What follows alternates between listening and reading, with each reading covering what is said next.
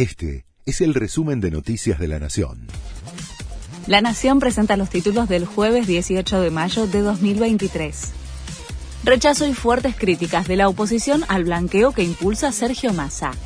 El proyecto de ley de blanqueo de capitales que impulsa el ministro de Economía fue recibido con duras críticas por casi todo el arco opositor, que calificó como un manotazo de ahogado por conseguir fondos para llegar hasta el final del mandato de parte de un gobierno al que catalogaron en retirada y que no genera confianza.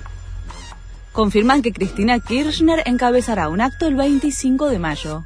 Será la única oradora. La movilización iba a realizarse sobre la avenida 9 de Julio, pero se hará en la Plaza de Mayo. En el kirchnerismo duro distinguen que no dijo que no quiere ser candidata, sino que no la dejan ser, y contra eso hay que ir.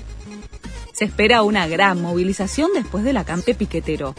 Distintas organizaciones sociales llevan adelante la marcha federal con reclamos por políticas contra el hambre y la pobreza y asistencia para los comedores populares. Cerca del mediodía comienza la movilización desde Plaza de Mayo hasta el Ministerio de Desarrollo Social.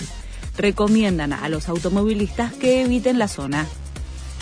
Una nota sobre la historia de Soda Stereo es furor en Gran Bretaña. Fue la más leída en el portal del diario The Guardian.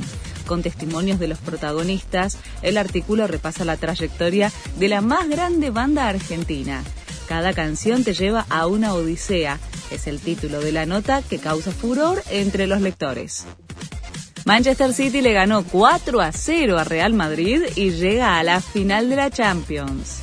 El equipo de Pep Guardiola se impuso con un gol de Julián Álvarez, dos de Bernardo Silva y uno en contra, y va a jugar la final del torneo más codiciado de Europa. Será en Estambul el 10 de junio frente al Inter de Lautaro Martínez. Este fue el resumen de Noticias de la Nación.